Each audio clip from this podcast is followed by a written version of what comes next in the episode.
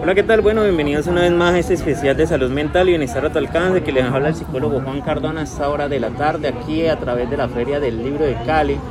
Estamos con un invitado supremamente especial, el cual nos va a contar un poco acerca de su historia de vida. Son personas habitantes de calle que han vivido experiencias totalmente fuertes durante todo su proceso de vida, por decirlo de alguna manera y que el día de hoy estamos frente a frente. El psicólogo Juan Cardona está frente a frente hacia esta persona que nos va a contar su historia.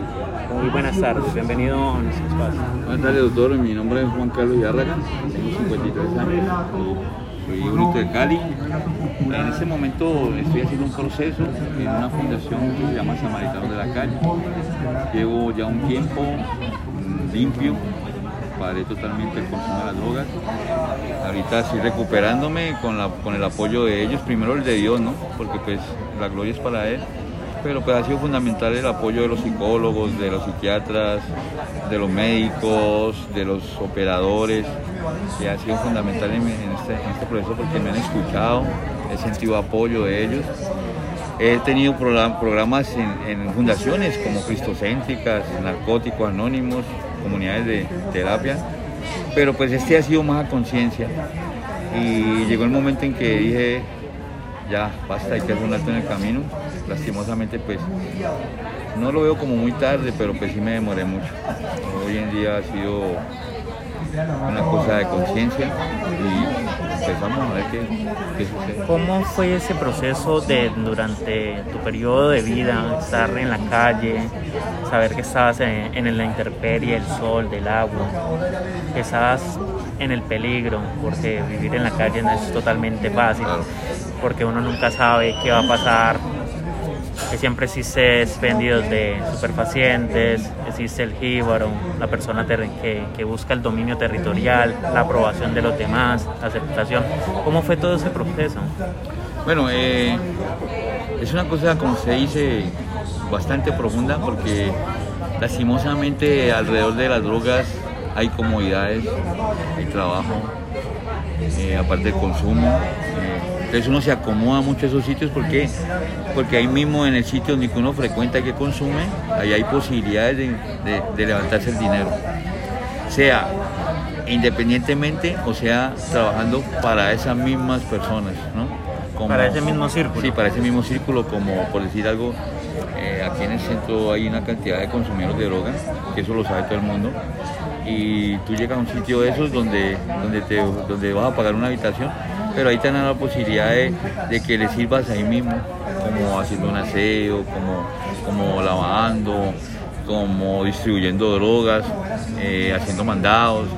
Y ahí mismo usted se acomoda y se acopla de tal forma que usted no tiene necesidad de volver a ir a la ciudad. Dice el dicho que una fruta podrida pudre a otra. ¿Eso es verdad?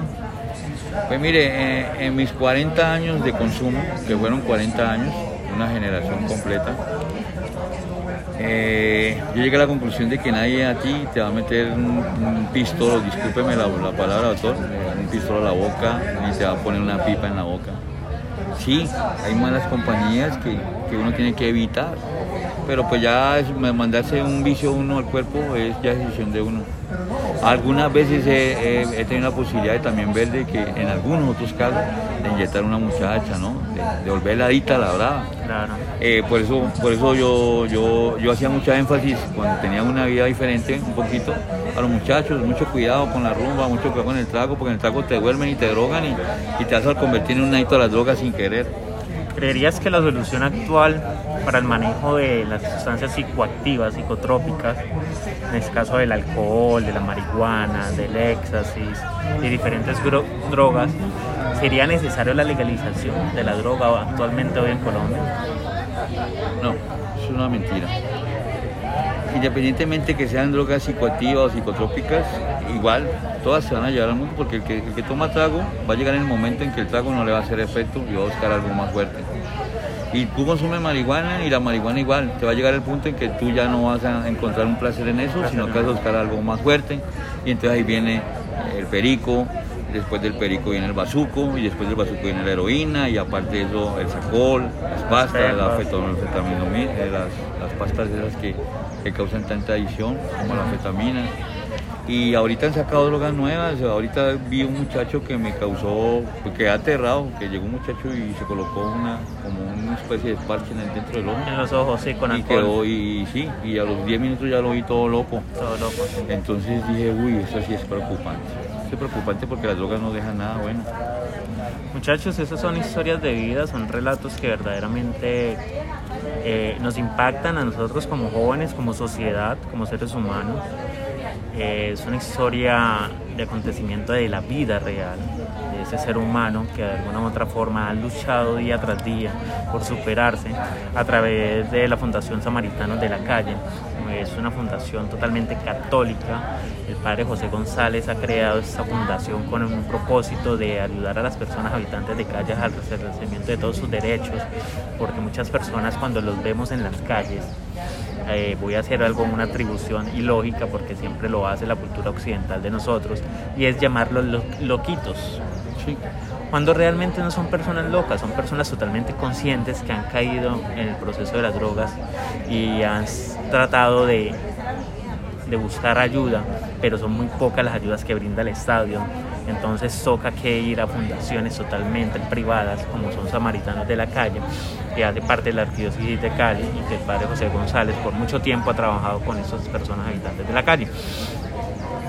Pero también etiquetamos y categorizamos a esas personas y realmente usted se ha puesto a, a pensar y a escucharlas realmente como sociedad ha puesto a pensar que todas estas personas habitantes de calles, muchas son profesionales, porque la mayoría son profesionales. La gran mayoría porque pues tuve la oportunidad de conocer a un piloto de American Airlines allá en Sucre y, me imagino que un piloto de American Airlines tiene que estar muy preparado, demasiado preparado. Conocí, tuve la oportunidad de conocer un cirujano que fue muy famoso hace unos 20, 30 años aquí en Cali, también de la alta sociedad, he conocido abogados, he conocido ingenieros, he conocido, incluso creo que hasta la mamá de, Kiko Lloreda fue adicta a las sí, drogas. Sí, era adicta a las drogas. Y Ella está en un centro de rehabilitación ya, ya, se ha recuperado. Eh, uno, una de nuestras insignias en el Valle del Cauca de un cantante del grupo Nietzsche, es cantante del, grupo, Nietzsche, del grupo Nietzsche. Sí, es Moncho Santana. Hemos dicho, eso es en este momento está recuperándose, eh, lo han apoyado. Y eso es lo que necesitamos nosotros, que nos den la oportunidad de reivindicarnos con la sociedad, porque pues hombre, obviamente es muy molesto que un habitante de la calle llegue a las basuras y a dejar regar, y a dejar regueros y llega y se le pierde una luna al, carro y se roban una matera. Pero hombre, pero ya pues es un trauma de civilización de que, de que necesitamos no el rechazo de la sociedad, el apoyo es diferente, nosotros necesitamos que nos regalen plata, ni que nos regalen comodidades, sino que nos den, el derecho, la oportunidad de demostrar que somos gente que podemos servir a la sociedad. Obviamente esto, es, esto es un problema es un problema inmensamente grande, es un problema de la sociedad, que la sociedad lo quiere omitir. Totalmente de acuerdo. Eh, necesitamos más apoyo del gobierno, más y políticas del gobierno. Exacto. Y más conciencia de la gente, que en vez de regalarle a un indigente dos mil pesos porque, para que se quite acá porque huele feo, más bien regalarle un mensaje de apoyo, de amor. Que, regale, que en vez de regalarle unos zapatos rotos que no van a servir para nada, hermano, le regalen más bien una comida, un pan, un café, y que le digan usted puede, usted puede salir adelante, usted se puede parar. Y yo me imagino que un apoyo moral sirve más que dos mil pesos. Totalmente de acuerdo. Bueno muchachos, estas son historias divididas, son historias que verdaderamente impactan y verdaderamente son reflexivas y los invito para que reflexionemos juntos en ese espacio de salud mental y bienestar. Para todos ustedes, muchas gracias por escucharnos, a nuestro invitado también, muchas gracias por hacer la intervención, por dar este mensaje de aliento para todos los jóvenes que hoy nos necesitamos. Muchas gracias. Muchas gracias a ustedes y, hola, un consejo Mm, prepárense, ¿no?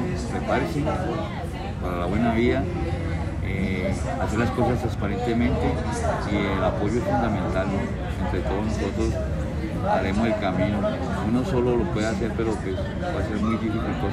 Gracias. Muchas gracias a ustedes por, por escucharnos, por tenernos en cuenta ¿no? y por la oportunidad que nos están dando. Muchas gracias. Muchas gracias.